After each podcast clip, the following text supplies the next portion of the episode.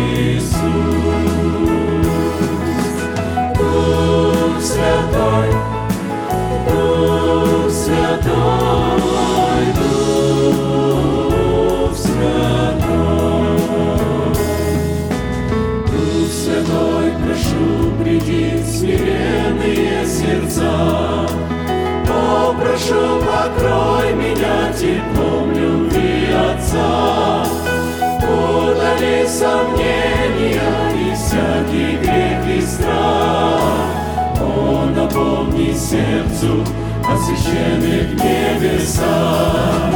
О, Отец,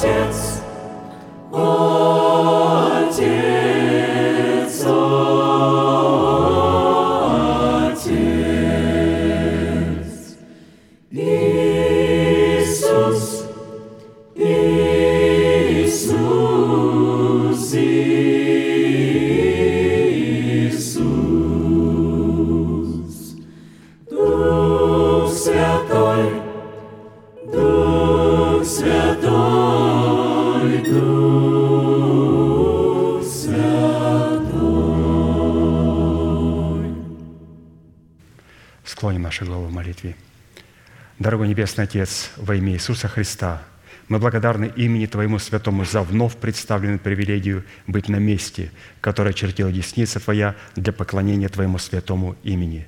И ныне позволь наследию Твоему во имя крови завета подняться на вершины для нас недосягаемой и сокрушить всякое бремя и запинающий нас грех.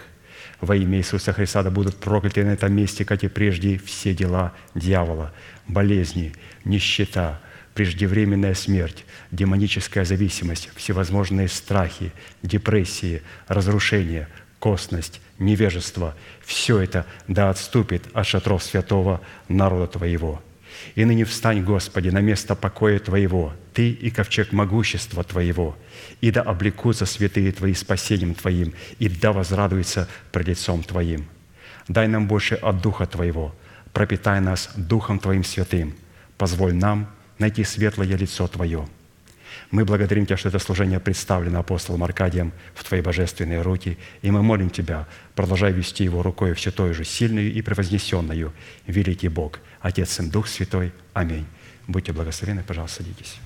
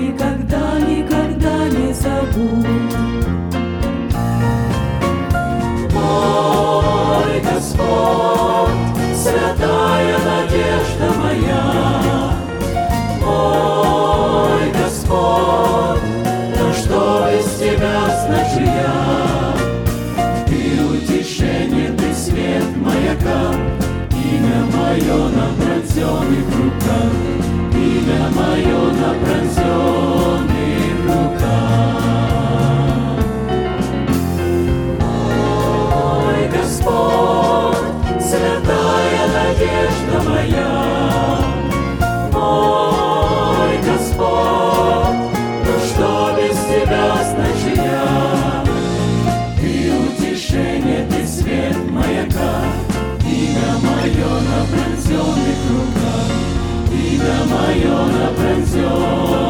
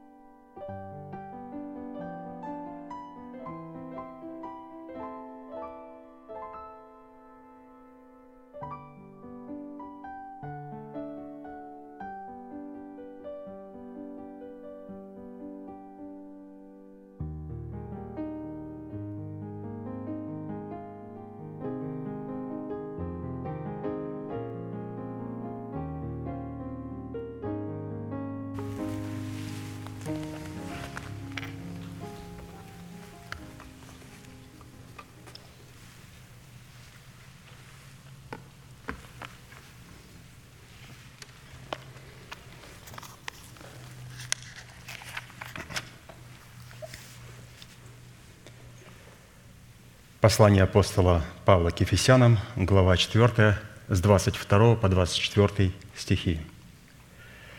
«Отложить прежний образ жизни ветхого человека, истлевающего в обостительных похотях, обновиться духом ума вашего и облечься в нового человека, созданного по Богу в праведности и святости истины». Итак, право на власть – отложить прежний образ жизни, чтобы облечь свои тела в новый образ жизни. И мы с вами согласились, что право на власть – это помазание, которым Бог нас наделяет, как своих детей, и без которого не сможем отложить прежний образ жизни и тем более облечь себя в новый образ жизни. То есть мы будем облекаться, или же наше будущее тело, духовное, прославленное, будет облечено в то внутреннее духовное содержание, которое сегодня мы представляем. А теперь представьте, какие в вечности будут люди красивые и какие в вечности будут люди некрасивые, изродованные религией, душевностью, грехом и проказой. То есть наша вечность будет состоять из того содержания, внутреннего содержания, которое находится в нашем сердце. И поэтому очень важно – для этого отложить прежний образ жизни, чтобы потом облечь свои тела в новый образ жизни или же в нового человека, созданного по Богу в праведности, святости, истины. И для выполнения этой повелевающей заповеди, записанной у апостола Павла и представленной нам в серии проповедей апостола Аркадия, задействованы три судьбоносных, повелевающих и основополагающих действия – это отложить, обновиться и облечься. И от выполнения этих трех судьбоносных, повелевающих и основополагающих требований будет зависеть обратим мы себя в сосуды милосердия или же в сосуды гнева. А вернее, состоится совершение нашего спасения. Какого спасения? Которое дано нам в формате семени. Какого семени? Семени, которое обуславливает залог нашего оправдания в дарованном нам спасении, которое в имеющихся трех действиях отложить, обновиться и облечься, необходимо пустить в оборот. Где пускает это семя в оборот? В смерти Господа Иисуса Христа. Как? Умереть для своего народа, для своего дома и для своих собственных расливающих желаний. Зачем? Чтобы обрести это семя спасения в собственность в формате плода правды. А если этого не сделаю? В противном случае мы утратим оправдание, данное нам в формате залога навсегда. Поэтому все это предложение красивая фраза говорит нам о том, что необходимо совершать наше спасение. То есть работать над нашим спасением. Спасение не дается автоматически. Да, Христос на кресте, видя, что уже все исполнилось, и Он все сделал со своей стороны, сказал, совершилось, и, преклонив главу, умер. Потом также мы читаем в книге Откровения, в 21 главе, тот же самый Иисус, который есть Альфа и Омега, первый и последний, снова повторяет слова «совершилось». И когда Он сказал, на небо был представлен Иерусалим, святой, сходящий от Бога с неба. Оказывается, на Голгофе Он совершил свою часть. А в книге Откровения, в последней ее главе, в 21 главе, там он показал, что то, что он совершил на Голгофе, теперь это же самое он совершил с Иерусалимом, который был представлен пред ним как невеста, украшенная для мужа своего. Оказывается, Голгофа – это была роль Христа, а там уже в Иерусалиме представлены побеждающие, которому он сказал, что они со мной наследуют все. Они будут сидеть со мной на престоле. Поэтому для того, чтобы он мог сказать, совершилось не только на Голгофе, но также и в нашей жизни совершилось, как в Иерусалиме, как у жены невесты Агнца, нам необходимо отложить, обновиться и облечься, чтобы в своей жизни услышать Слово Христа, первого и последнего, альфа и омега, «Я совершил нечто в твоей жизни, полную победу». И в связи с этим мы остановились на иносказании 17 псалма Давида, который раскрывает содержание правовой молитвы в восьми именах Бога Всевышнего, познание и исповедание полномочий, содержащихся в сердце Давида в восьми именах Бога, позволило Давиду – возлюбить и призвать достопоклоняемого Господа, чтобы спастись от своих врагов. А Богу Познание исповедания истины, раскрывающее полномочия его имен в сердце Давида, дало основание задействовать полномочия этих возможностей в битве против врагов Давида. То есть невозможно задействовать Бога в Его божественных именах и характеристиках, если мы не сможем призвать Его. А мы не сможем призвать Его, если мы не полюбим Его в Его Слове, в Его заповедях. Потому что Он свои характеристики, свой характер поместил куда? В Слове Божьем. Если мы не возлюбим Слово, ну как мы возлюбим Бога? А если мы не возлюбим Бога, как мы сможем призвать Его? А если мы не сможем призвать Его, то как Бог может задействовать полномочия своих имен в нашей жизни? Да никак. Вот как это делал Давид. Псалом 17, с 1 по 4 стих. «Возлюблю Тебя, Господи, крепость моя, Господь, твердыня моя и прибежище мое, Избавитель мой, Бог мой, скала моя, на Него я уповаю, щит мой, рог спасения моего и убежище мое. Призову достопоклоняемого Господа и от врагов моих спасусь». Ну, давайте вместе с Давидом провозгласим эти восемь чудных имен. Итак, Господи, Ты крепость моя, Господи, Ты твердыня моя, Господи, Ты прибежище мое, Господи, Ты избавитель мой, Господи, Ты скала моя, Господи, Ты щит мой, Господи, Ты рог спасения моего, Господи, Ты убежище мое. Да услышит Господь эти слова, и да увековечит их в нашем сердце, и да соделает нас твердыми и непоколебимыми в надежде и достойными этих имен. Итак, в определенном формате, насколько это позволил нам Бог и мера нашей веры, мы уже рассмотрели свой дел в полномочиях и обетованиях, содержащихся в крепости имени Бога Всевышнего. То есть, Господи, Ты крепость моя. А поэтому обратимся к рассматриванию своего дела в полномочиях, содержащихся в имени Бога Всевышнего твердыня. То есть, Господи, Ты твердыня моя – Твердыня, которая по своему внутреннему содержанию, свойственному неизменной твердости, присущей природе нашего Небесного Отца, находится за гранью ее постижения разумными возможностями человека. Итак, в Писании определение твердой по отношению к природному свойству Бога Всевышнего открашивается в такие оттенки, как стойкий, крепкий, здоровый, мудрый, испытанный, укорененный – крепко утвержденный, непоколебимый, постоянный, неиссякаемый, продолжительный, бесстрашный, непроницаемый, исполненный Святого Духа. Вот это человек твердый. А вот свойство слова «твердыня», как имя существительное по отношению имени Бога Всевышнего, находит себя в Писании в таких определениях, как твердыня. Это конкретно камень, скала, тяжесть, гиря, вес и весы – и мы знаем, что все эти характеристики, которые были нам предложены, они раскрывают как Отца, так и Сына, так и Духа Святого, и также раскрывают полномочия могущественного написанного Слова Божьего, то есть начальствующего учения. И также являются характеристиками церкви. Разумеется, если она является истинной церковью, женой невестой Агнца, потому что жена невеста Агнца, она полностью похожа на своего жениха. Полностью. Они как близнецы – Ну, для этого необходимо вот эти все характеристики иметь. Таким образом, в полномочиях имени Бога твердыня сокрыта способность Всевышнего судить или взвешивать на весовых чашах своего правосудия всякое сотворенное им творение, чтобы дать возмездие каждому в соответствии его веса. И, разумеется, для того, чтобы Господь мог нас взвешивать, нам необходимо взвешивать себя и смотреть, насколько мы сработаем с Богом. И как мы с вами говорили, что невозможно задействовать глаголы Божии, действия Божия в своей жизни до тех пор, пока мы не задействуем его прилагательные. Прилагательные мы сможем задействовать до тех пор, пока имена существительные не начнут определять себя в нашей жизни. Поэтому все начинается, разумеется, с имени существительного.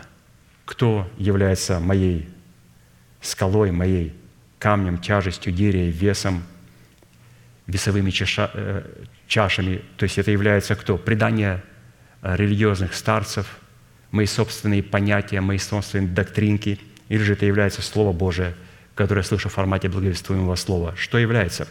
И если у меня есть вот это имя существительное, то оно приводит к имени прилагательному. То есть что такое имя существительное? Кто и что? Кто? Камень. Кто? Вот, то есть у нас, у нас у славян в русском языке, я думаю, и в украинском также, и в других белорусских я не знаком, я еле не, так-то не особо-то и с русским знаком, но думаю, что примерно одинаково. Все проверяется по вопросу. То есть кто и что? Имя существительное кто? Камень. Окей. Okay. Или кто? Лев. Ага, бывает два льва. Один Христос, другой дьявол.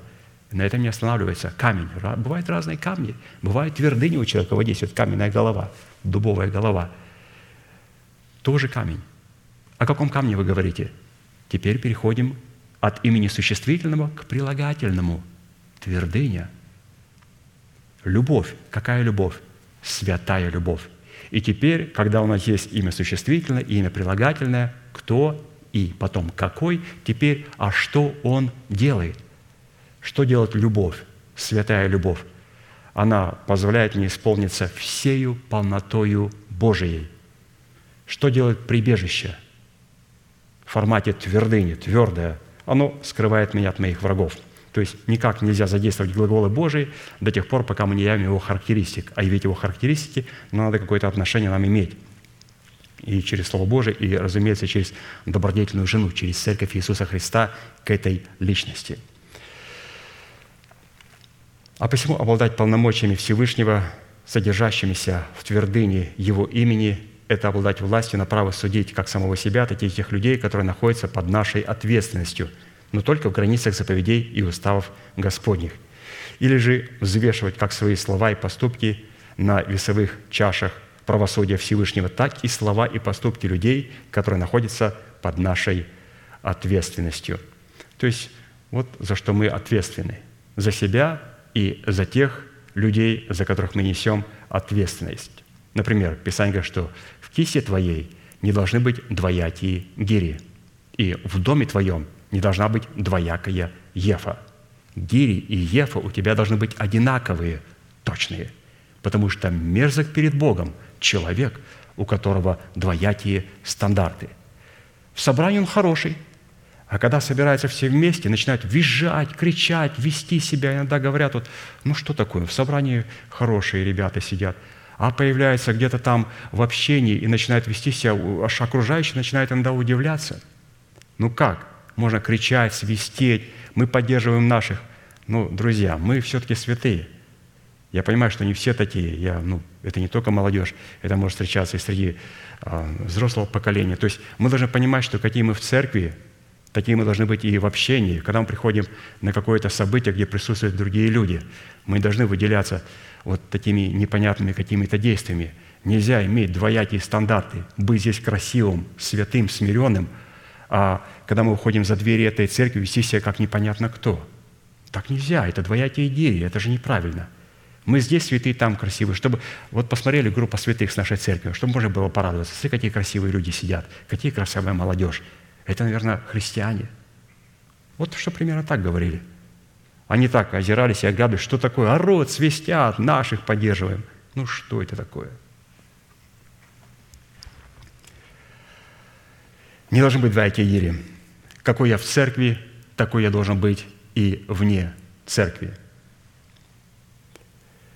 И чтобы усвоить и облечься в неземное свойство твердости, содержащееся в имени Бога Всевышнего, которое восполняет наше алканье и жажды и приводит нас к власти над нашим призванием, нам необходимо рассмотреть четыре классических вопроса. Первое. Чем по своей сущности является твердость, заключенная в полномочиях твердости имени Бога Всевышнего? Второе.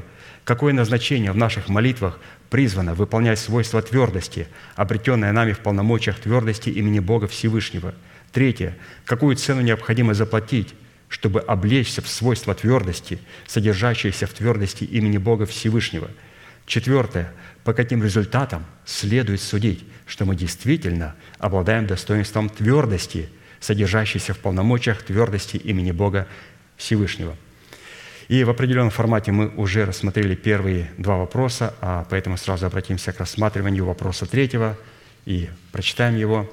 Какую цену необходимо заплатить, чтобы обладать правом на обличение нашего духа в достоинство твердости Божьей, чтобы Бог мог получить основания хранить нас в своем совершенном мире. Так и написано, Исайя 26, 3. твердого духом ты хранишь в совершенном мире, ибо на тебя уповает Бог». То есть мы должны быть с вами твердые духом. Но это при одном условии, если Господь, как твердыня, через свое Слово и свой могущественный Дух Святой будет пребывать в нас. И если Он пребывает в нас, через могущество своего Слова и Духа Святого, открывающего могущество этого Слова, то Он это открывает и делает только через церковь свою, которую мы имеем органическую принадлежность. Итак, давайте посмотрим, сколько это стоит, чтобы обладать вот этой твердостью Духа. Мы с вами должны быть твердые Духом, но за этим стоит определенная цена – и вот первая цена, которую мы с вами прошли, цена первого условия за право обладать твердостью Бога в своем духе состояла в насаждении самого себя в Доме Господнем. Написано, Псалом 91, с 13 по 16 стих. «Насажденные в Доме Господнем, они цветут во дворах Бога нашего. Они в старости плодовиты, сочные и свежие, чтобы возвещать, что праведен Господь, твердыня моя, и нет неправдой в нем. То есть здесь мы с вами говорили о том, что необходимо себя насадить в Доме Господнем.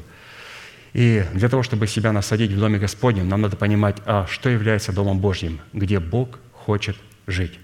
Он говорит, что я хочу жить на высоте небес. Я хочу жить во святилище, в церкви. Я хочу жить только в том христианине, который имеет смиренный и сокрушенный дух. Только в таком христианине я живу. Вот адресат, где живет Бог.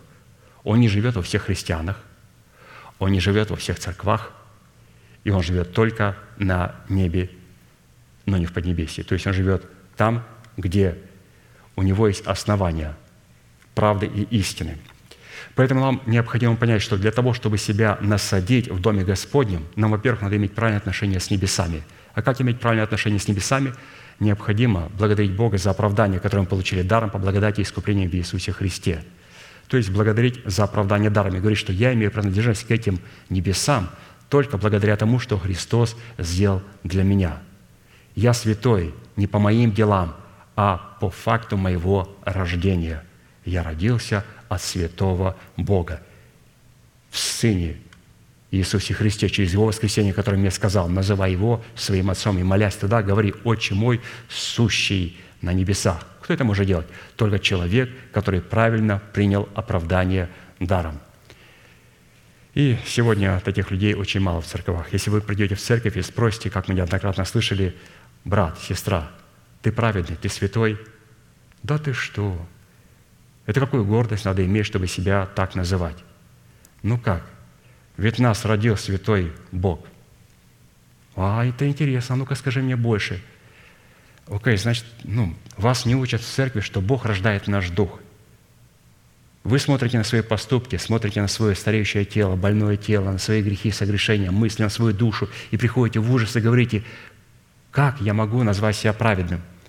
Людей не учат самым элементарным, базовым истинам – Конечно же, они отвечают не потому, что они хотят быть праведными, а потому что им не научили, что у них рождается их дух, и что дух их праведный и святой, потому что он рожден от Бога. Но их смертная душа, их тленное тело находится в состоянии смерти. И когда это говоришь, они говорят, как красиво, как просто, как правильно. А теперь что делать, когда у меня дух спасен? Теперь за духом только один голос, за душой и телом два голоса. Если мы в таком положении умрем, то мы погибнем. Нам необходимо перевести один голос за вторым на свою сторону, чтобы перевес был на стороне Духа. И что необходимо сделать? Необходимо, во-первых, Духу поработать, чтобы свою совесть очистить от мертвых дел, чтобы туда принять начальствующее учение Иисуса Христа. Зачем? Чтобы душу спасти свою – и когда мы приняли туда, в очищенную совесть от мертвых дел, учение Иисуса Христа, теперь этой истиной я начинаю обновлять и спасать мою душу, обновляя ее духом своего ума, то есть умом Христом, который пребывает в формате учения в моем сердце. И теперь, когда я обновил свою душу, теперь я исповедую это слово кроткими устами и начинаю спасать мое тленное смертное тело также. И таким образом полностью спасаю себя. Поэтому быть насажденным в Доме Господнем – это иметь отношение разумеется, к небесам, имеют отношение к церкви, то есть к живой церкви христианской. Как определить, это церковь Божия или это синагога сатаны? Только через отношение к Слову Божьему и тому порядку, который есть в Церкви Божьей. Вы заходите в церковь и смотрите первое, есть ли там порядок Божий, и есть ли там истина Слова Божьего. Не просто церковь полного Евангелия. Вот когда вот пошло вот это движение харизматическое в церкви, то все сразу харизматы переделали себя в церковь полного Евангелия. Почему? Потому что говорит, у нас появился еще один элемент. Мы будем петь и танцевать, что боятся делать пятидесятники и баптисты. А мы это будем делать. И теперь у нас, видите, у нас полное Евангелие. У нас ко всему добавились прыгания, танцы и попытка говорить слово «Аллилуйя» и «Аминь» с английским акцентом. Во, у нас полное Евангелие. Но это смех, святые. Это не полное Евангелие. То есть мы сегодня пребываем с вами в истинном, полном Евангелии, поэтому отношение должно быть к церкви правильно. И вот к такой церкви мы имеем, должны иметь правильное отношение. И, разумеется, наш дух должен быть смиренный и сокрушенный.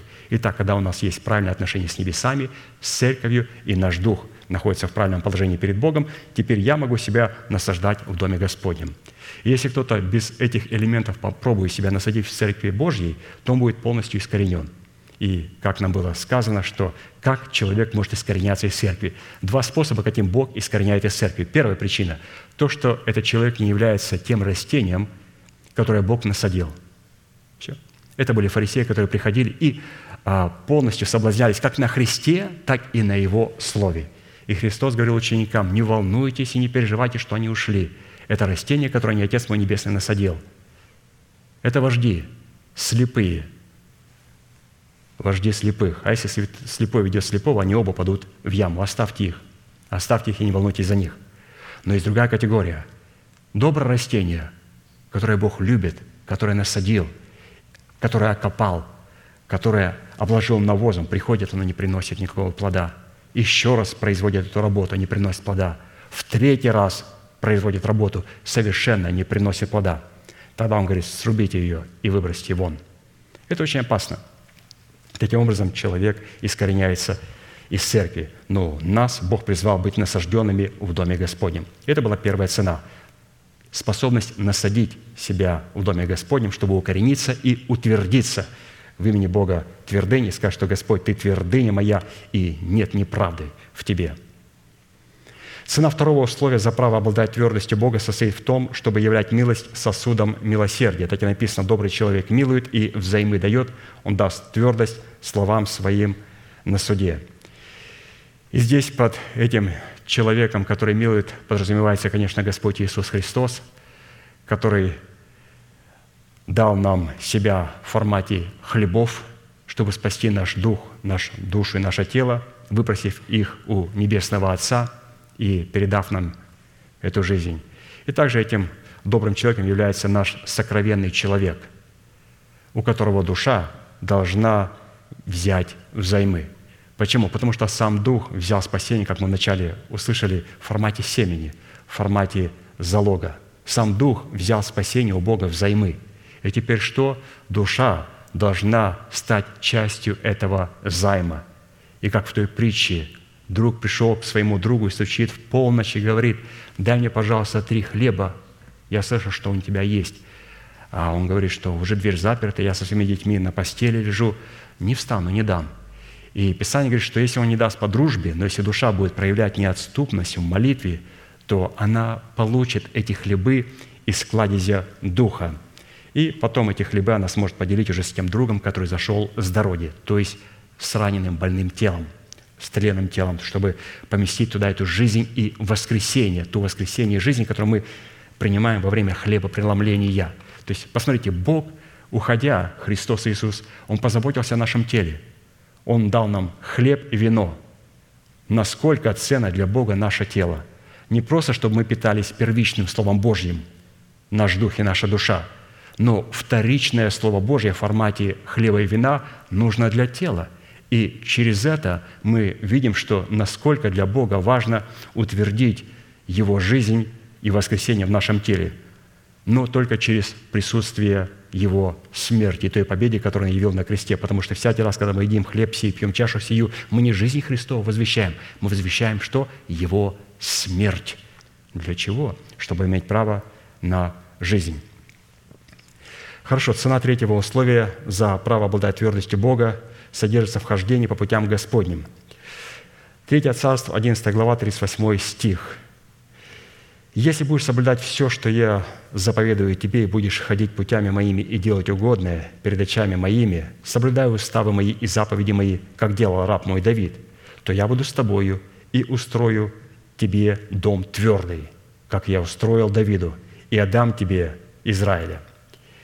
Исходя из имеющейся констатации, чтобы Бог мог устроить наше тело в дом твердый, нам необходимо, подобно Давиду, поселиться, во-первых, в крепости под названием Сион – то есть Господь не сможет утвердить нас или же утвердить наш дом, утвердить обетование для нашего тела, если мы не найдем Сион. А мы знаем, что как давался Сион, только через войну, святые, только через войну мы получаем право над Сионом. А вот крепость Сион представляет наше тело при одном условии. Если мы имеем органическую причастность к крепости Сиона в достоинстве добродетельной жены – и достоинства добродетельной жены мы сами стали проходить, и они написаны в притче 31 глава с 10 по 31 стих. Учитывая же, что все достоинства добродетельной жены мы стали рассматривать не только в церкви, но в храме нашего тела, то под мужем добродетельной жены следует рассматривать нашего нового человека, который представляет в храме нашего тела интересы Христа в качестве нашего мужа. То есть это наш человек, который представляет Христа. И, разумеется, этим мужем является и Христос, если мы говорим по отношению к церкви. Но сегодня мы продолжаем рассматривать а, эту истину по отношению нашего естества, по отношению нашей души, где мужем является, разумеется, наш новый человек, который представляет интересы сугубо Христа. А вот под добродетельной женою следует рассматривать свою душу, которую мы потеряли в смерти Господа Иисуса, когда законом умерли для закона, и затем обрели свою душу в воскресении Иисуса Христа – в новом качестве, в котором она стала способной не посягать своим умом на роль ума нашего нового человека. А вот под самой же добродетелью или же добрыми делами следует рассматривать плод нашего духа, приносимый деревом жизни в 12 месяцах священного года – который мы взрастили в едеме нашего доброго сердца путем нашей соработы с истиной Слова, сокрытой в нашем добром сердце, и со Святым Духом, открывающим значимость истины Слова, сокрытого в нашем сердце. Итак, давайте вспомним а, те достоинства, которые имеет добродетельная жена, которые мы с вами прошли на нашем молитвенном собрании. И сегодня будем продолжать дальше эти достоинства – Итак, первое достоинство добродетельной жены, эти все достоинства, еще раз напомним, вспомним, что они записаны в книге «Притч», 31 глава, с 10 по 31 стих. Итак, первое добро добродетельной жены – это способность воздавать своему мужу добром, а не злом во все дни жизни своей. То есть здесь говорится о том, что нам необходимо воздавать добром, это значит взращивать семя спасения плод правды, в плод спасения.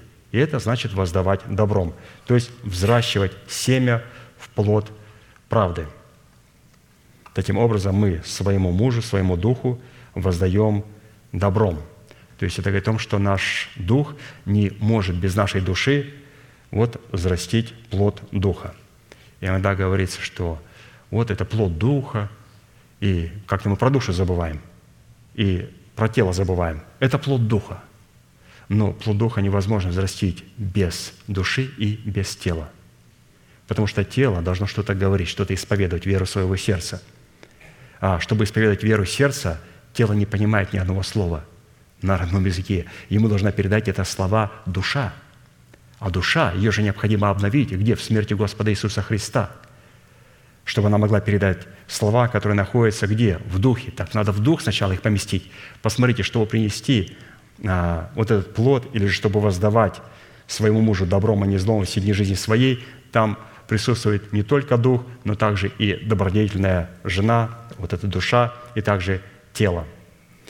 То есть взращивать семя в плод правды – Второе. Добро добродетельной жены – это способность добывать шерсть и лен и с охотою работать своими руками. То есть добывать шерсть – это совлечься ветхого человека, а добывать лен – это познавать силу воскресения Христа. И работать своими руками – это, разумеется, приносить Богу жертву хвалы в плоде наших уст. Поэтому эти две важные составляющие, которые идут в той очередности, в которой мы ее прочитали, вначале набываем шерсть, то есть совлекаемся с ветхого человека, добывать шерсть – это то есть необходимо стричь животное. Оно чистое животное, но у него растет шерсть. То есть, когда мы принимаем водное крещение, мы не стрижем. Здесь происходит смерть. То есть овцу можно один раз зарезать, а потом необходимо много раз ее стричь. Но мы уникальная жертва, мы живая жертва. Когда мы приняли в смерти Господа Иисуса Христа завет, то мы погрузились в Его смерть, мы умерли. Но когда встали, мы поняли, что, Боже мой, те же мысли, те же пожелания, тот же характер, та же генетика, все осталось то же самое. Я же принял водное крещение. Да мало того, я стал говорить на иных языках по милости Божией. Что происходит? Необходимо заняться стрижкой, необходимо добывать шерсть, стричь себя. Апостол Павел говорит, я каждый день умираю. И, разумеется, добывать лен – это благодарить Бога за силу воскресения в нашем духе, нашей душе и помещать эту силу воскресения в наше тело. И исповедовать, разумеется, и приносить Богу жертву хвалы выраженный в плоде наших уст. Третье добро добродетельной жены, то есть нашей души, или же можно говорить непосредственно о церкви, об избранном Боге остатке. Это способность, подобно купеческим кораблям, издалека добывать хлеб свой. Это необходимо перейти от служения осуждения к служению оправдания. А для этого необходимо использовать разумными возможностями использовать разумные возможности для того, чтобы исповедать веру своего сердца. Таким образом, мы сможем быть этими купеческими кораблями, которые издалека добывают хлеб свой. То есть, несмотря на то, что мы с вами говорили, мы находимся в служении оправдания во времена Нового Завета, сегодня очень мало людей, которые находятся в этом Новом Завете. Совершенно мало. Для того, чтобы находиться в этом Новом Завете, необходимо перейти от служения осуждения к служению оправдания. А перейти от служения одного к другому необходимо через купеческие корабли. То есть необходимо духу задействовать разумные возможности обновленной души, чтобы она могла исповедовать веру своего сердца и приводить нас от служения осуждения к служению оправдания. Просто рождение свыше от Бога не переводит нас от служения осуждения к служению оправдания. Все, что переходит, только наш сокровенный дух. Вот, когда мы рождаемся от Бога, наш дух рождается от Бога, и он перешел от служения осуждения к служению оправдания. Но что делает сразу ветхий человек? Он сразу сажает в тюрьму, как Иеремию садили в тюрьму. Все, моментально. Почему? Ветхий человек сильный. Ту тюрьму, которая приготовлена Богом для него, а вот его тюрьма, закон Моисея, он сажает нового человека – в тюрьму. И у человека теряется дерзновение перед Богом. Не хочет молиться. Почему? Новый человек попал в тюрьму. Нам необходимо задействовать оружие против ветхого человека и его посадить посредством этого оружия в тюрьму. И с дерзновением благодарить Бога, что жив Господь, твердыня моя, не поколеблюсь в Боге моем, и благодарить Его за оправдание. И быть этими купеческими кораблями, которые издалека добывают вот это служение оправдания и приводят их сюда к служению осуждения, то есть переводит нас от одного служения к другому. Четвертое. Добро добродетельной жены – это способность вставать ночью и раздавать пищу в доме своем и урочное служанкам своим. То есть здесь говорится о том, что необходимо бодрствовать в молитве. То есть вставать ночью и раздавать урочное и раздавать пищу – это уметь бодрствовать в молитве. Без молитвы мы не сможем бодрствовать. И, разумеется, бодрствовать мы можем только в молитве. Пятое. Добро добродетельной жены – это способность размышлять о поле и принимать решения о приобретении поля на правах собственности. И поэтому под этим полем подразумевается, разумеется, наше тело. И когда на нем было обнаружено, найдено это сокровище, когда мы услышали, что, оказывается, на нашем поле для нашего тела есть обетование, и это обетование не просто после того, когда мы покинем эту землю, там, в загромной жизни, или же когда мы изменимся в мгновение ока. Нет, пока мы здесь на земле, на этом поле есть драгоценное обетование. Его необходимо, разумеется, найти, это сокровище на поле. А как найти? О нем необходимо вначале услышать. И когда человек услышал об этом обетовании, теперь необходимо нечто предпринять для того, чтобы это поле, которым является наше тело, сделать его своей собственностью. А как оно может быть моей собственностью, когда я делаю то, чего не хочу? Апостол Павел говорит, желание добра у меня есть, но чтобы сделать темное, я не нахожу. Хочу сделать доброе, прилежит мне злое. Если я делаю то, чего не хочу, то это не я уже делаю, а живущий во мне грех. Бедный человек, кто избавит меня от всего тела смерти. И дальше он говорит, закон Духа жизни освободил меня от закона греха и смерти. То есть это о чем говорит? Что просто так это тело нельзя приобрести. За ним стоит очень большая цена. И, разумеется, когда мы найдем это сокровище и услышим об этом сокровище, которое находится на этом поле, об этом обетовании, то первое, что человек делает, он утаил это обетование. Он утаил это обетование, и потом продает все и покупает. Покупает вот это обетование или же это поле вот с этим обетованием. То есть вот это очень важное слово «утаил», «утаил». Иногда люди еще не утаили, а уже начинают благодарить. Благодарю Тебя, Господи, за это обетование. Аллилуйя, слава Господу. Скоро стану молодым, скоро стану богатым, скоро стану миллиардером. И это, и это, и это, и это. Слава Богу. Друзья, когда мы находим драгоценную вещь, как можно определить? Вдруг человек стал умалчивать, у него что-то появилось, он что-то стал держать в секрете – когда молодой человек говорит о том, что ему не нравится какая-то девушка, она ему не нравится. Та персона, которая вам нравится, вы будете скрывать ее в своем сердце. Когда молодой человек или молодая девушка говорит, о, мне нравится этот парень, он ну, правильно нравится, да, нравится. Ей собачка нравится, ей парень нравится. Когда человек любит, он никогда не говорит, он начинает таить и скрывать эту любовь в своем сердце. Также и здесь, когда мы получаем поистине обетование, оно определяется в тем, что мы становимся очень кроткими и очень молчаливыми и очень взвешенными на слова. Мы не бросаемся словами «О, вот это, вот это и вот это».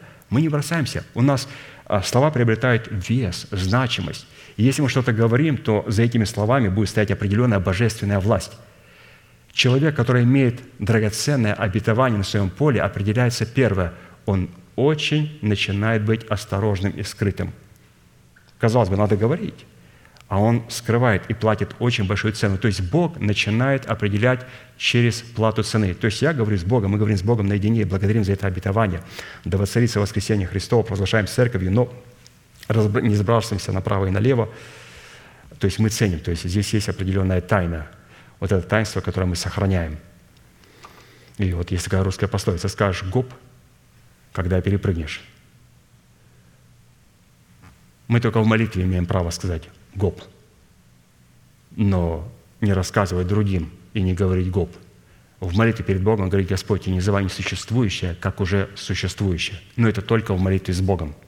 Но когда мы говорим друг к другу и начинаем говорить, воображать себя и придумывать что-то, то это неправильно. Это говорит о том, что ну, человек еще не имеет этого обетования. Это звучит грустно. Эти вещи могут говориться только через молитву. Господи, благодарю Тебя, я называю несуществующее в своей жизни как существующее. И во время беседы с людьми или просто когда человек говорит, он очень взвешенный.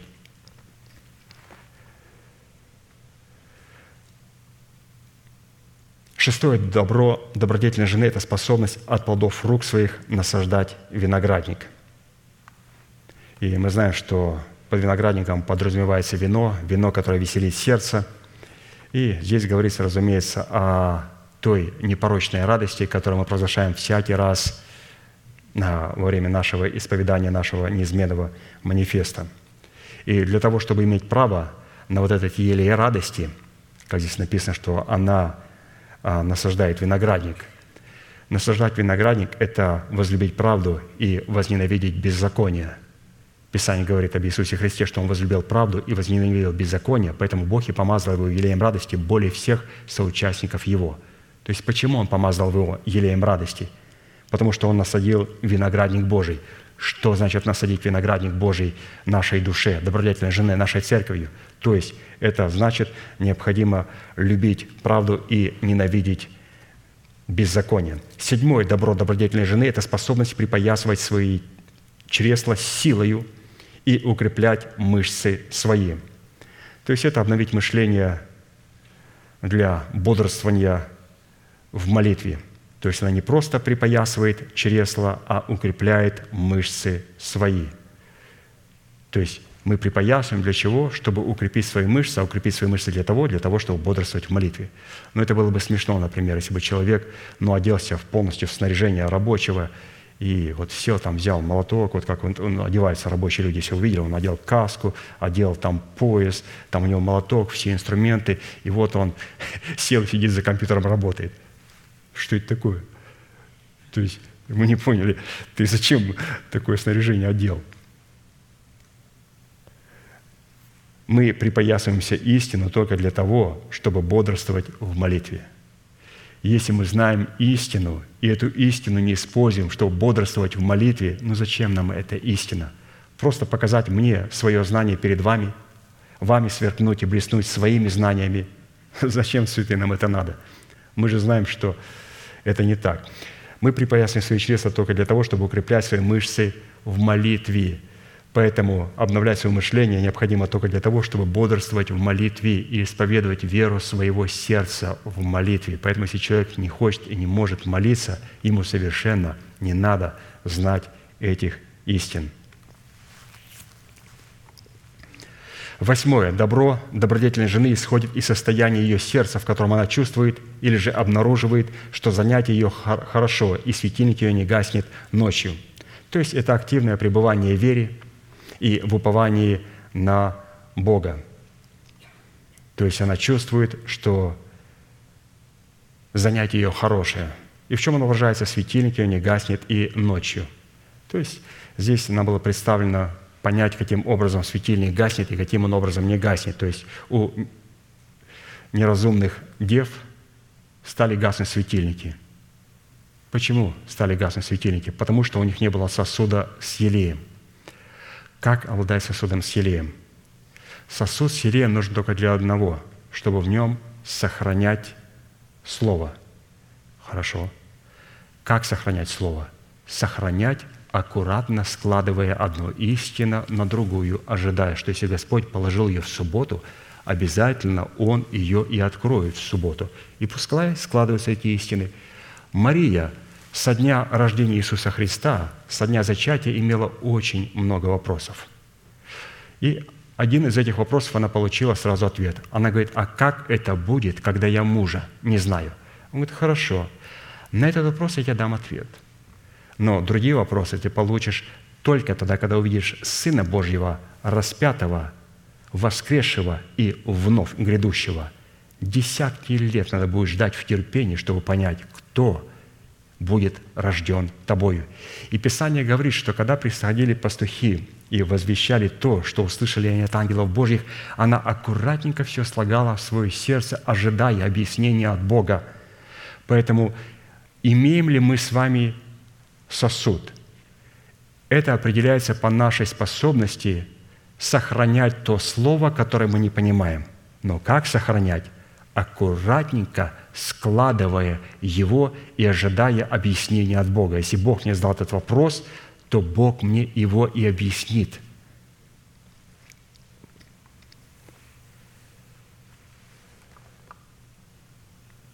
Девятое. Добро добродетельной жены обнаруживает себя в протягивании ее руки к прялке, когда персты ее берутся за веретено. Так и написано, протягивает руки свои к прялке – и персты ее берутся за веретено. Прялка – это предельный станок, большой станок, а веретено – это небольшое ручное предельное орудие, при помощи которого из шерсти производилось закручивание и наметывание нити. То есть, как прялка, большой станок, так и веретено, маленький инструмент, они из шерсти а, добывали и делали ниточку, крутили, крутили и сворачивали, сворачивали, сворачивали вот, вот ниточку, и потом из этих ниточек делали а, одежды. Поэтому прялка и веретено, оно рассчитано на то, чтобы делать одежду и наматывать ниточки на катушку, из которых, разумеется, потом вязались и делались вещи. То есть здесь необходимо понять вот эти два важных инструмента. Первый – это будет станок, большой станок, прялка – а второе очень важное – это как здесь написано, маленькое оружие веретено, маленькое, которым тоже можно доставать ниточку и закручивать ее. То есть как-то в проповеди мы слышали, пастор нам говорил о том, что у нас должен быть верхний и нижний жернов, чтобы для того, чтобы молочь, например, зерно, то лежал такой большой круглый жернов и сверху маленький жернов, в котором было отверстие, и брали зерна, сыпали в это отверстие, и потом брали этот жернов и начинали вращать его, в то время, когда нижний жернов был непоколебимым – стоял на месте. И нижний жернов – это наша совесть, очищенная от мертвых дел, которая приняла начальствующее учение Иисуса Христа. А маленький жернов, куда мы подсыпаем зерна, и который постоянно вращается для того, чтобы могла исходить из наших уст хвала Богу в формате а, муки, то это уже необходимо понимать, что он сработает только верхний жернов, маленький, с большим нижним жерновом. Также и здесь прялка – это большой станок, и она будет работать только тогда, когда у нас также есть и веретено. Это ручное предельное оружие.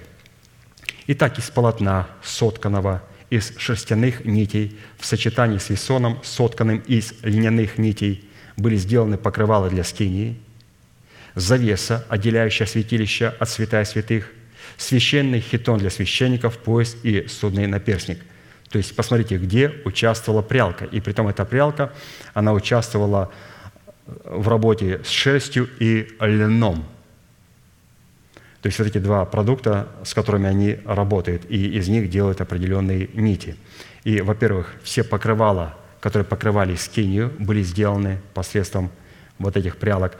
Также завеса, которая отделяла святая святое святых, и все одежды священника, они тоже были сделаны вот таким образом – и таким образом добродетельная жена в лице отдельного человека, посвященного Богу в священнике, будет представлять дом духовный, священство святое, чтобы приносить духовные жертвы, благоприятные Богу Иисусом Христом. При этом носить такую одежду человеком, не посвященным в достоинство священников, категорически воспрещалось законом. Левитам 19, 19. «Уставы мои соблюдайте. Скота твоего не своди с иной породою. Поле твоего не засевай двумя родами семян – в одежду из разнородных нитей и шерсти льна не одевайся». И еще Второзаконие 22, 9, 11. «Не засевай виноградника своего двумя родами семян, чтобы не сделать тебе заклятым сбора семян, который ты посеешь вместе с плодами виноградника своего. Не паши на вале и осле вместе. Не надевай одежды, сделанной из разных веществ, из шерсти и льна вместе». Интересные места – здесь священникам говорилось «делай», а простым людям «не делай». Исходя из постановлений имеющегося устава, священник, напротив, обязан был сводить свой скот с иной породой и пахать на вале и осле вместе, то есть говорится о волевых наших способностях и нашем разумном служении. Только у священника такое может быть, у человека другого не может. Он либо использует вала, либо осла. Человек, который сможет использовать и вала, и осла – и свое тело, и свою волю, и свои разумные возможности, это только священник. Простой человек не может использовать всего. А также сывать свое поле и свой виноградник двумя родами семян и одеваться в одежду из разнородных нитей и шерсти и льна. В Писании образ волос, растущих на теле человека, и шерсти, растущей на теле овцы, являлись дела плоти. Однако остриженная шерсть, из пряжи которой будет сделана одежда священника – будет служить свидетельством, что совесть данного человека очищена от мертвых дел, и что такой человек умер для своего народа, для дома своего отца и для своих расливающих вожделений. И, по словам Христа, будучи мертвым для греха, как труп, получил гарантию на восхищение. Луки 17, 33, 37. «Кто станет сберегать душу свою, тот погубит ее.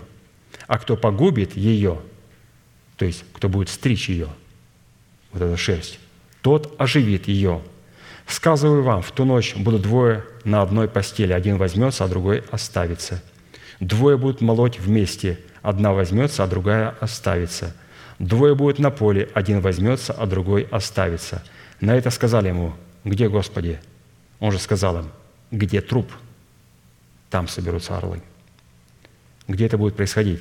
Там, где есть труп – и если нити из шерсти в одежде священника свидетельствовали, что совесть его очищена от мертвых дел, то сочетание нитей из льна свидетельствовали в одежде священника праведность, полученную в воскресении Христа, которая являлась результатом Его смерти. Римлянам 14, 13, 25. «Ибо не законом даровано Аврааму или семени его обетования быть наследником мира, но праведностью веры. Потому и вменилось ему в праведность. А впрочем, не в отношении к нему одному написано, что вменилось ему, но и в отношении к нам вменится и нам, верующим в того, кто воскресил из мертвых Иисуса Христа, Господа нашего, который предан за грехи наши и воскрес для оправдания нашего. А посему образ льна, семя которого было посеянным в доброй почве человеческого сердца, которое умерло, чтобы принести плод, из волокон которого вырабатывались нити для льняной ткани – представляли в священном хитоне священника смерть и воскресение Христа, или же, что данный человек умер для греха и теперь живет для Бога. Исход 28, 1, 8. «И возьми себе Аарона, брата твоего, и сынов его с ним, от среды сынов Израилевых, чтобы он был священником мне, Аарона, и Надава, Авиуда, Илиазара и Ифамара, сынов Аароновых, и сделай священные одежды Аарону, брату твоему, для славы и благолепия. И скажи всему народу сердцем, скажи всем мудрым сердцем, которых я исполнил духа премудрости, чтобы они сделали Аарону одежды для посвящения его, чтобы он был священником мне. Вот одежды, которые должны они сделать. Наперсник, ефот, верхняя риза, хитон стяжной, кедар и пояс – Пусть сделают священные одежды Аарону, брату твоему и сынам его, чтобы он был священником мне. Пусть они возьмут золото, голубой и пурпуровой и червленой шерсти и весона, и сделают ефот из золота, и из голубой, пурпуровой и червленой шерсти, и также из скрученного весона, искусною работой. То есть невозможно было смешивать шерсть с весоном. Невозможно смешивать шерсть со льном. Только это должно производиться искусственной работой. Это может только произойти Дух Святой, то есть чтобы из смерти произвести воскресение. И пояс Ефода, который поверх его должен быть одинаковой с ними работой, из золота, из голубой, пурпуровой и червленой шерсти и также из скрученного весона. Обратите внимание, простолюдин ему сказал, что нельзя делать из разных нитей одежду – а священнику сказал, что надо делать из разных нитей священной одежды. И также исход 28, 15. «Сделай наперстник судный искусную работою, сделай его такой же работой, как ефот, из золота, из голубой, пурпуровой и червленой шерсти и из кручного весона сделай его». То есть здесь весон и шерсть смешиваются. И если священная одежда священника из нитей, шерсти и льна – являлись образом нового человека, несущего в себе полномочия воскресения Христова, в которого облечено было тело священника, то скиния, сделанная из покрывал шерсти и льна, являлась образом нашего тела, усыновленного искуплением во Христе Иисусе. То есть, обратите внимание, что в нашем естестве должно иметь себе сочетание весона или же льна и шерсти. Это, разумеется, священник, он должен быть облечен в это, и под этим священником подразумевается наш новый человек, наш дух, наш священник, и также скиния, наше тело, оно также должно быть покрыто вот этим усыновлением, искуплением в Иисусе Христе. Так и написано, исход 26, 1, 2. «Скинию же, или же тело свое, сделай из десяти покрывал кручного весона, из голубой, пурпуровой и червленой шерсти, и херумивов, сделай на них искусную работою, Длина каждого покрывала 28 локтей, а ширина каждого покрывала 4 локтя, мера одна всем покрывалам. Итак, 10 покрывал демонстрировали в нашем теле святость Всевышнего в истине начальствующего учения Христова, которое представлено в размере длины и ширины каждого покрывала, размер которых состоял или же стоял на страже святости Всевышнего – Любое число в Писании, разделенное на семь без остатка, это образ в теле человека полноты Христовой, делающий его органической частью невесты Агнца. И вот в данном случае 28, разделенное на 7, равно 4 – это образ четырех базовых учений, каждый из которых содержит в себе тройственность. То есть, обратите внимание, то есть покрывала должны быть 28 локтей длины и ширина покрывала 4 локтя. То есть 28 делим на 4 мы получаем, разумеется, 7. Это говорит о том, что мы обладаем полнотой Христовой. То есть какими покрывалами мы должны обладать. А вот завеса святилища, отделяющая святилище святой святых и служащая путем в сферу непроницаемого света мглы, в которой благоволил обитать Бог, сделана из нитей шерсти и льна и посвящу, повешена на четырех столбах из сетим, также представляет в теле человека святость Всевышнего, на страже которой стоят херувимы, опираясь на четыре золотых столба. Исход 26, 31, 33 и сделай завесу из голубой, пурпуровой и червленой шерсти и крученного весона. Искусственную работою должны быть сделаны на ней херувимы. И повесь ее на четырех столбах из сетим, обложенных золотом, золотыми крючками на четырех подножиях серебряных, обложенных золотом, с золотыми крючками на четырех подножиях серебряных, и повесь завесу на крючках, и внеси туда за завесу ковчег откровения, и будет завеса отделять вам святилище от святое святых. Итак, завеса скинии из нитей шерсти и льна в нашем теле, открывающая путь во святая святых, это образ крови Иисуса Христа, дающий нам дерзновение входить во святилище путем новым и живым, который Он вновь открыл нам через завесу, то есть плоть свою. Евреям 10, 19, 23. «Итак, братья, имея дерзновение, входите во святилище – посредством крови Иисуса Христа, путем новым и живым, который Он вновь открыл нам через завесу, то есть плоть свою, имея великого священника над Домом Божьим, да приступаем с искренним сердцем, с полною верою, краплением очистив сердца от порочной совести, мы в тело водою чистою будем держаться исповедания и упования неуклонной, ибо верен обещавший».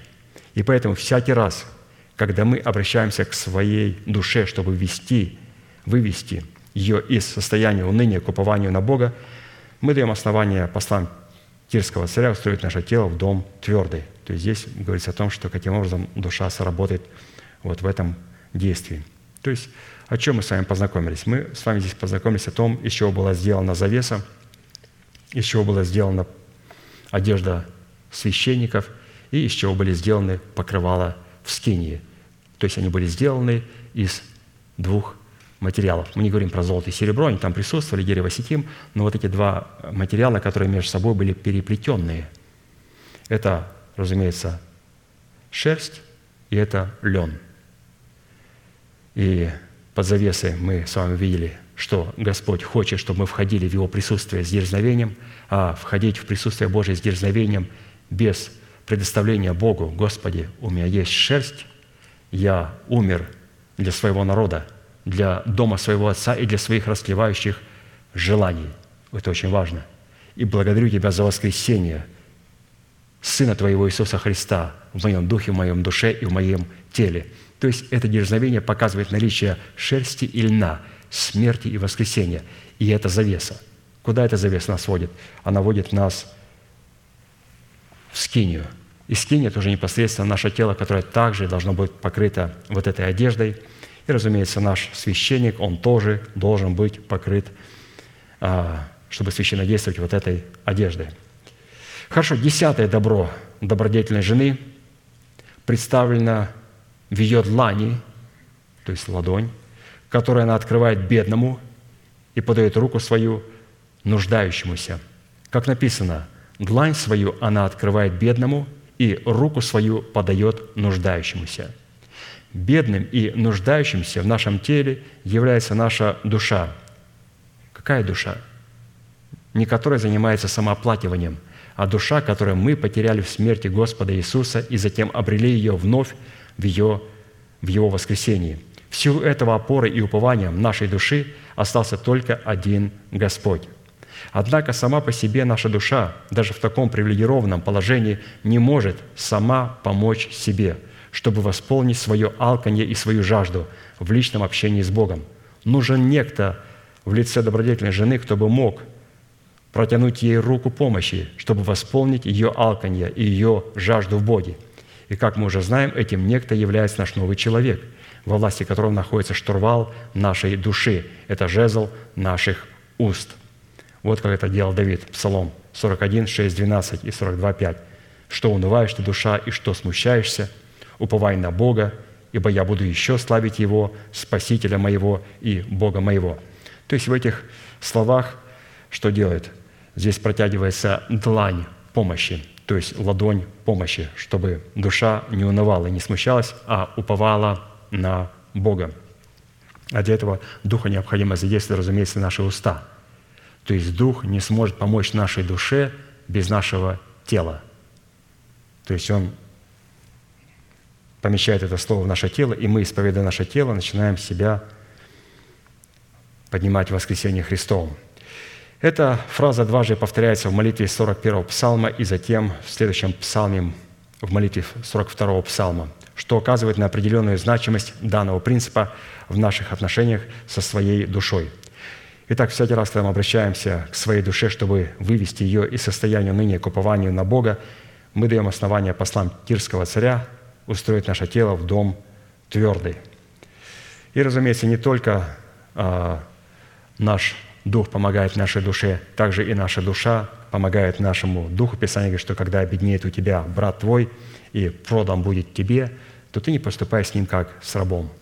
Ты поступай с ним как с наемником, как с поселенцем.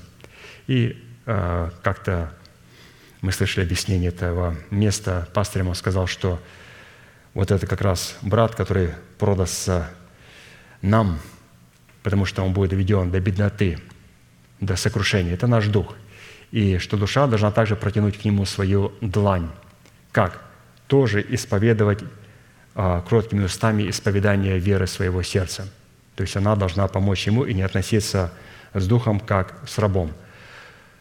Это очень важно понимать. То есть, что наша душа от нее очень много зависит. И Бог обязательно, обязательно доведет наш дух, дух, который был твердый, который был сильный, который был крепкий, на который можно было понадеяться, можно было положиться, можно было облокотиться, приведет его в такое состояние, где он будет продан нам, в наше распоряжение. Мы скажем, вот теперь ты в моих руках. Как мы будем относиться к нему? Мы начнем издеваться над ним, пользуясь тем моментом, мы будем пренебрегать, насмехаться. Мы должны понимать, что Бог воскресит наш дух – он возвратит ему полномочия. Как мы потом будем смотреть на то, как мы относились к нашим духом? Ведь Бог восставит его. Бог возвратит ему могущество и полномочия.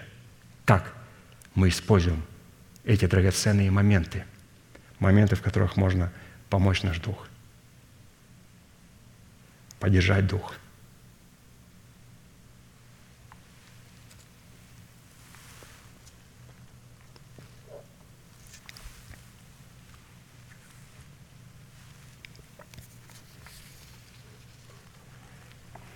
Мы говорим о добродетельной жене, чтобы мы не забыли тему проповеди.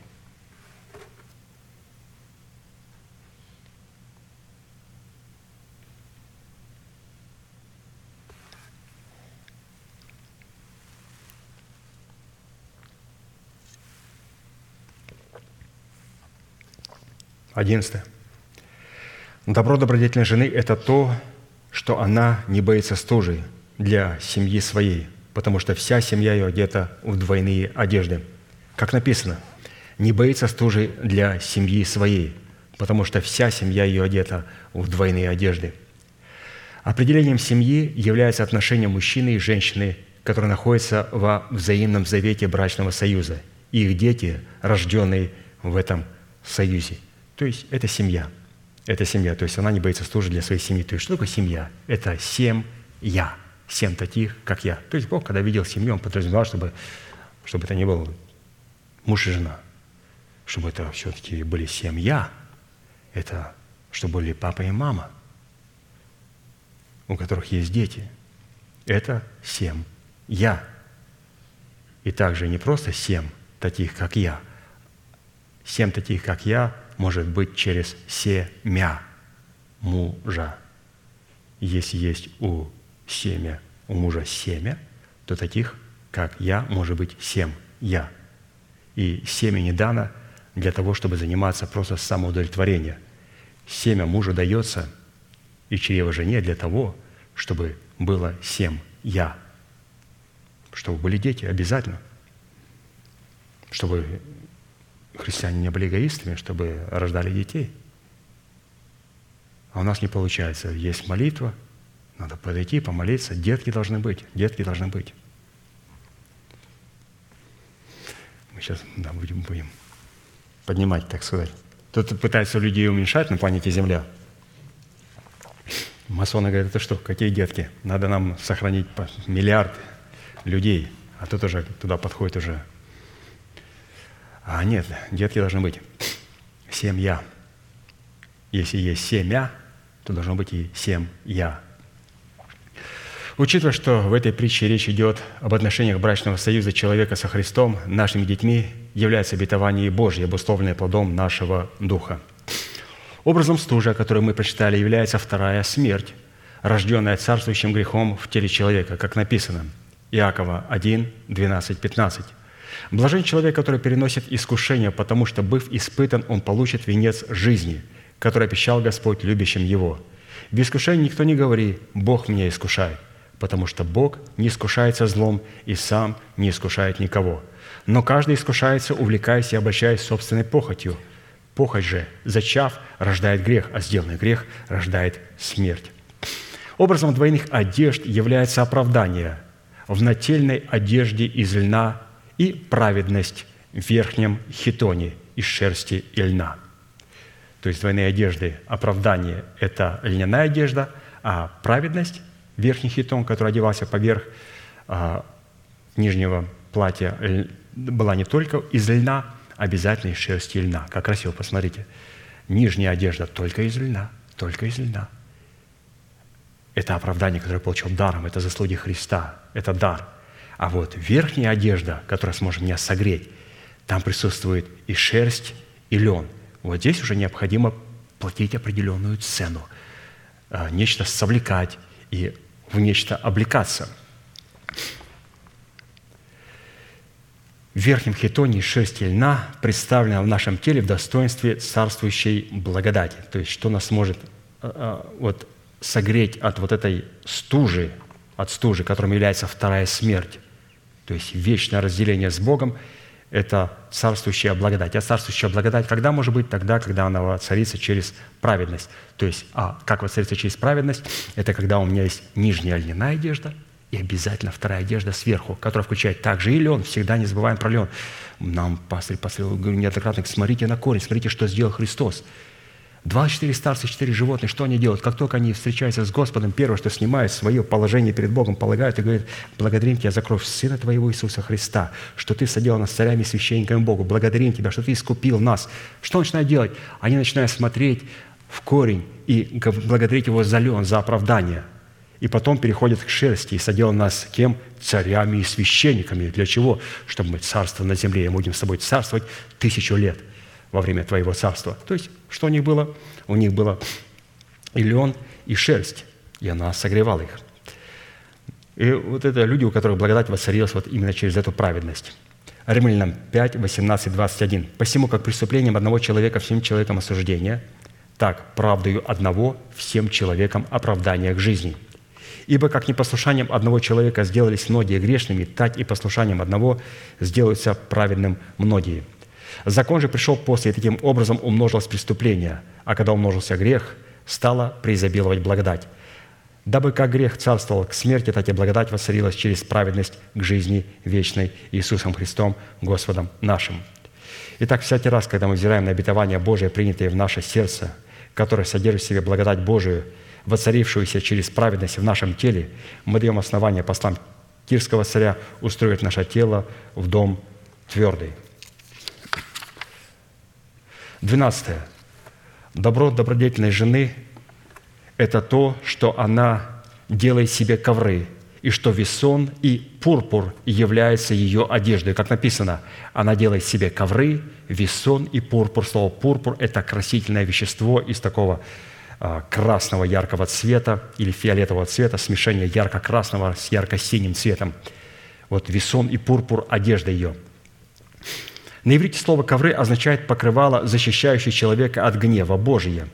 Псалом 91, 2. «Живущий под кровом Всевышнего, под сенью всемогущего покоится, говорит Господу, прибежище мое и защита моя, Бог мой, на которого я уповаю». То есть это вот и есть то ковры, то есть то покрывало. А вот одежда из весона в сочетании с пурпуровой шерстью – это праведность святых, обнаруживающая себя в послушании благовествуемого слову истины в устах человека, облеченного полномочиями отцовства Бога. Песни песней 7, 6, 7. «Голова твоя на тебе, как кормил, и волосы на голове твоей, как пурпур. Царь увлечен твоими кудрями. Как ты прекрасна, как привлекательна, возлюбленная, твоею миловидностью». То есть здесь обратите внимание, что а, красота заключается в том, что волосы на голове твоей не просто как кудри, а они как пурпур. А пурпур – это краситель, который а, добывается у брюхоногих моллюсок. То есть эти большие ракушки, которые вот ползают по дну океана, и они обычно находятся там же, где находятся и а, те моллюски, которые имеют себе в жемчуг. То есть есть моллюски, которые дер, дер, имеют себе в жемчуг, а есть другие моллюски, они передвигаются по дну океана, которые имеют в себе вот этот пурпур, то есть краситель. И когда этим красивым цветом а, разновидности ярко-голубой с ярко-красным цветом красили вещи, это занимались в основном финикийцы. И, кстати, у финикийцев Финикия и город так и называл место, популярное пурпуром. То есть они добывали вот эти красители, так как они были а, портовым городом, они вот, вот этих добывали ракушек, и когда этими а, вот этими моллюсками добывали у них вот эти красители и красили ими одежды, вы можете мыть ее сколько угодно одежду – сколько угодно, мыть ее, цвет остается одним и тем же самым. И это была очень дорогая краска, которую добывали финикийцы. И финики – это как раз место добывания а, пурпура. Так вот, Писание говорит, что у нас вот должен быть такой пурпур, пурпур. Это кудри. То есть без финикийцев нам, как видите, без обновленного мышления, ну никак, никуда не пройти – Итак, человек, признающий над собой власть помазующего слова посланника Божия, будет облечен во славу помазующего слова, которое будет великим весельем и радостью для его тела. Вот посмотрите, где пурпур встречается. Есфирь 8, 15. «И Мордахей вышел от царя в царском одеянии яхонтового и белого цвета, и в большом золотом венце, и в мантии весонной и пурпуровой. И город Сузы возвеселился и возрадовался». То есть мы вот должны быть облечены вот в такой а, пурпур святый. И почему? У нас в нашем городе Сузы, это в нашем теле, во всем нашем естестве будет великая радость. В церкви будет великая радость, когда, когда там будут как раз вот эти кудри представлены в формате вот этого пурпура, как написано, что а, возлюбленная царь увлечен твоими кудрями.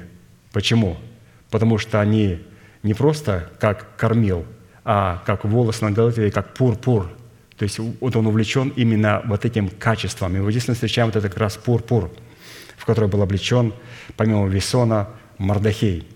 Одежда Весона в сочетании с пурпуровой шерстью – это праведность святых, обнаруживающая себя в послушании Слову истины в устах человека, облеченного полномочиями отцовства Бога. Такая одежда станет его насильным одром и седалищем, на котором ангелы Божии будут носить его, чтобы он не приткнулся ногой своей. Давайте еще посмотрим, где пурпур встречается. Песни песней 3, 9, 10.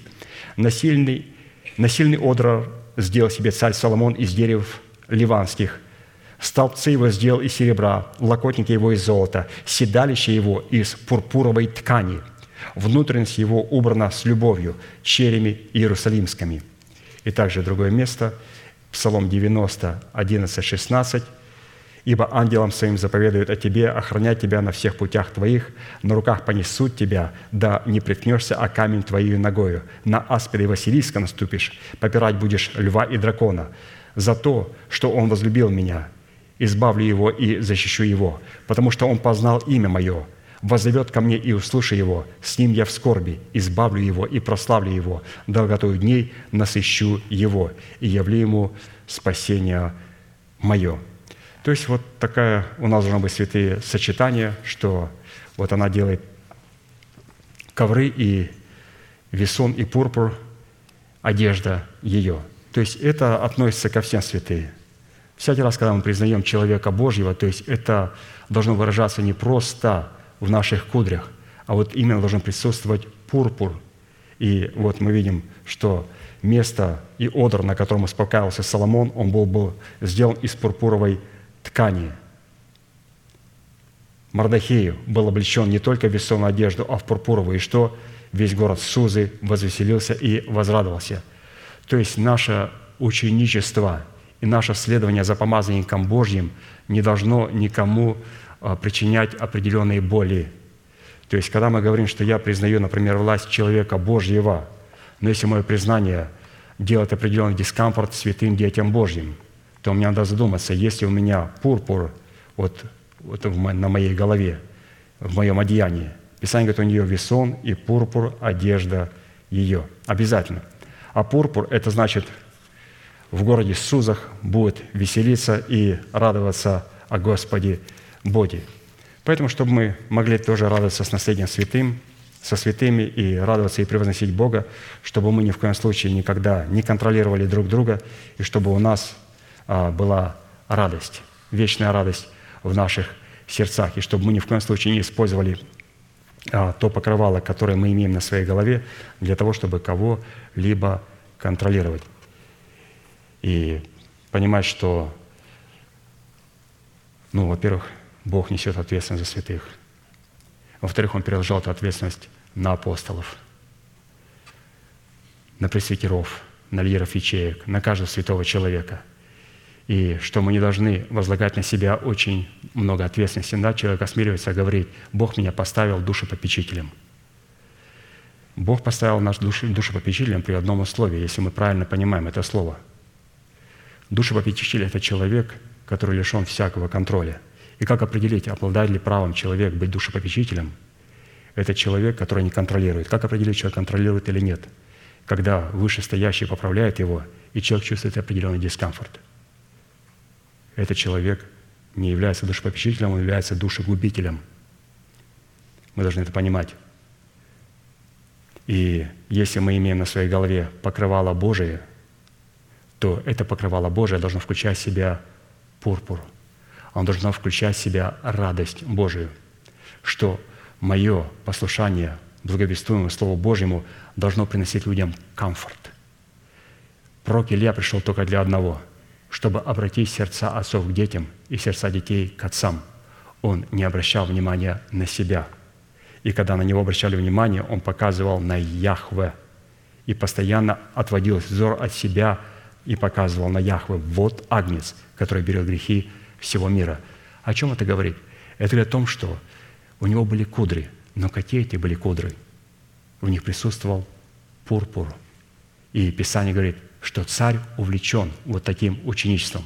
Поэтому это касается, разумеется, не только вот помощников пастыри, лидеров ячеек, это касается каждого из нас, чтобы наше ученичество, оно могло привлекать души, но ни в коем случае не отталкивать души – и наше служение заключается только в одном – для того, чтобы вернуть сердца отцов к детям и сердца детей к отцам. Вот это наше служение. И иногда говорят тебе, ты можешь сказать, какое у тебя служение? Мое служение – помогать Отцу. Ну, у тебя погоны есть? Погоны есть, на них написаны имена святых. Вот и все мои погоны. А конкретное служение, я же сказал, помогать Отцу. А это включает служение от буквы А до буквы Я. Туда все это входит.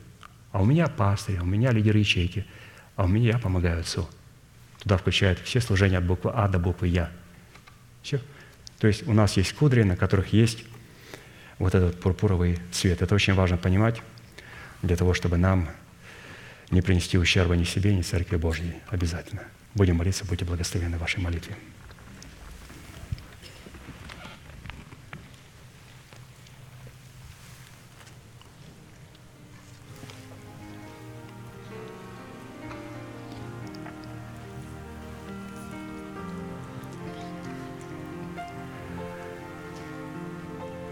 Дорогой Небесный Отец, мы благодарим Тебя, что Ты являешься нашей крепостью, Ты являешься нашей твердыней, Ты являешься нашим прибежищем, нашим Избавителем и скалой, Господь, на которого мы уповаем. Ты являешься нашим щитом, рогом нашего спасения и нашим убежищем. Господь, мы можем прибегать к Тебе и укрываться в Тебе. Благодарю Тебя, Господь, что Ты сегодня нам позволил еще раз укорениться и утвердиться в любви со святыми Твоими, чтобы мы могли познать в этом служении Твою широту, Твою долготу, Твою глубину и Твою высоту. И разуметь превосходящее разумение любовь Христову, Господь, чтобы мы могли исполниться всею полнотою. И мы сегодня, Господь, имеем великую привилегию на этом святом месте исполняться Твоей божественной полнотою. Тогда, когда мы превозносим в храме нашего тела Твое Слово, превыше всякого имени Твоего, так как Ты, Господь, его превознес – мы благодарим Тебя, Господь, за то, что мы сегодня имеем право обращаться к Тебе как к Отцу, сущему, живущему на небесах. И мы это делаем, Господь, благодаря Сыну Твоему Иисусу Христа. И благодарим Тебя, Господь, что Ты искупил нас из всякого колена, народа, языка и племени, и соделал нас царями и священниками Богу. И мы будем, Господь, царствовать со Христом здесь, на земле. Мы благодарим Тебя, Господь, за то, что Ты позволил нам укорениться и утвердиться в Церкви Твоей – который стал прибежищем для нас. Мы благодарим Тебя, Господь, что Ты позволил нам найти эту добродетельную жену в достоинстве тесных врат. И Ты позволил нам войти через эти тесные врата и идти узким путем. Путем, Господь, на котором нету подозрений, клеветы, обиды, соблазнов. Господь, на котором пребывает истинная свобода Христова – которая для нас будет выражать себя в дисциплине, в благолепии святыни, в благолепии, в страхе Божьем, в смирении, в сокрушении перед Твоим святым лицом и в трепете перед Твоим написанным Словом. Мы благодарим Тебя, Господь, за ту великую свободу Христову, за эту великую дисциплину, Господь, в которой мы находимся.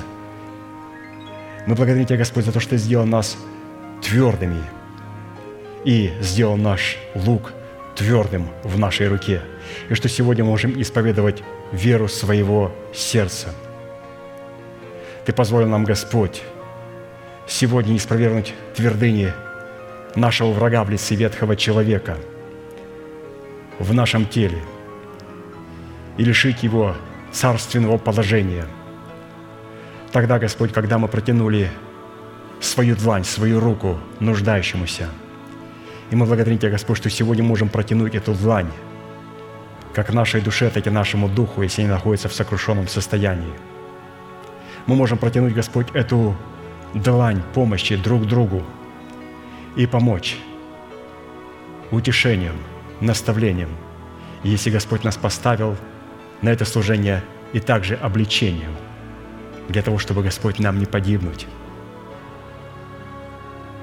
Мы молим Тебя, Господь, чтобы Ты продолжал нас руководить через Твое Слово – и мы молим Тебя, Господь, чтобы то слово, которое мы слышим, оно не только льстило бы нашему слуху, но чтобы оно могло обрезать необрезанное, чтобы, Господь, Ты мог нас спасти от этой великой стужи, второй смерти, вечной разлуки с Тобою.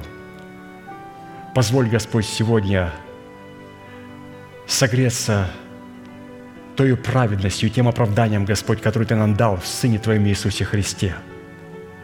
Благодарим Тебя, Господь, за великую победу Сына Твоего Иисуса Христа. И позволь, Господь, чтобы сегодня Твоя благодать могла воцариться в нашем естестве через праведность. А для этого, Господь, Ты сказал, что необходимо сочетание наличия смерти Господа Иисуса и последующим за Ним воскресения Христова в наших телах – и в наших душах. Мы благодарим Тебя, Господь, за спасение нашего духа, за спасение нашей смертной души и за усыновление нашего тленного тела. Мы молим Тебя, Господь, чтобы жизнь и воскресение Христа могла распространиться на все наше естество. Мы благодарим Тебя, Господь, что Ты дал нам взаймы – и мы приняли, Господь, от Тебя сегодня это спасение. И если, Господь, Ты прощаешь нам грехи наши, то когда Ты нам дал свою святость в спасении Твоем, и если мы будем пренебрегать серебром Твоего спасения, то Ты не сможешь нам простить этого долга. Мы не имеем права вернуть Тебе то, что получили от Тебя. Мы должны Тебе вернуть его с прибылью. Мы должны вернуть Тебе, Господь, его в формате благодати, которая воцарилась в нашем естестве через праведность, явленную в плоде нашего Духа. Мы молим Тебя, Господь, да будет прославлено имя Твое принесением плода Духа, и да прославится Отец наш Небесный принесенным плодом.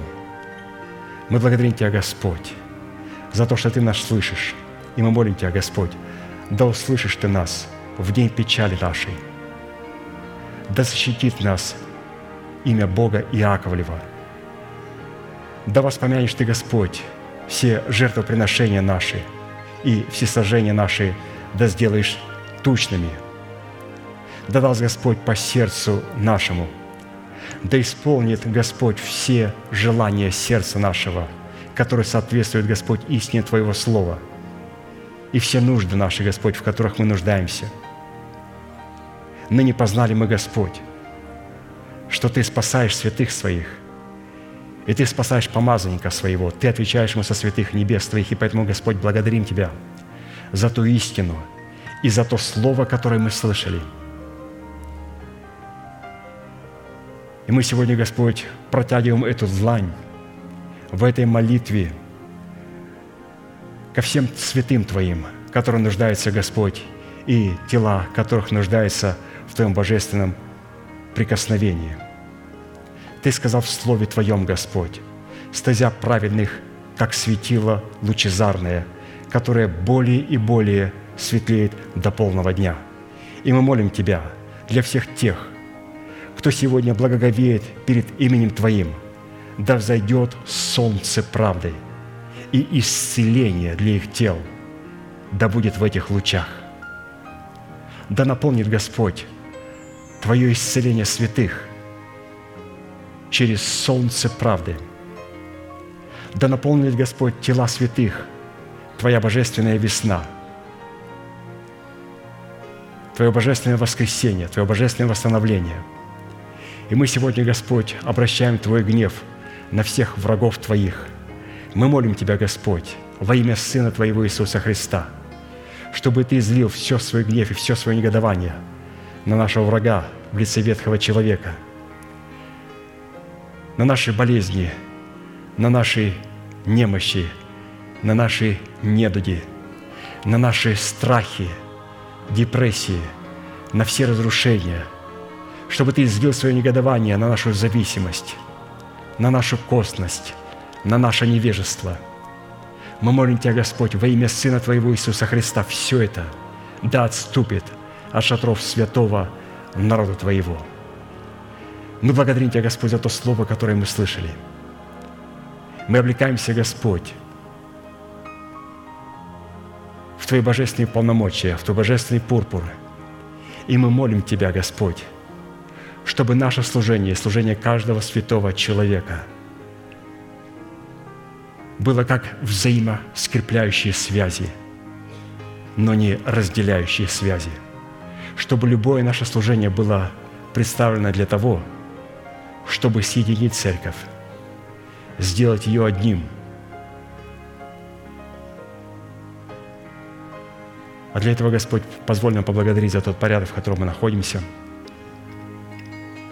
Позволь себя подчинить этому божественному порядку и войти в этот божественный порядок, смириться перед Тобою и прославлять Тебя своими кроткими устами – мы молим Тебя, Господь, о Твоей милости в предстоящем служении, и мы ожидаем, Господь, Твоего откровения.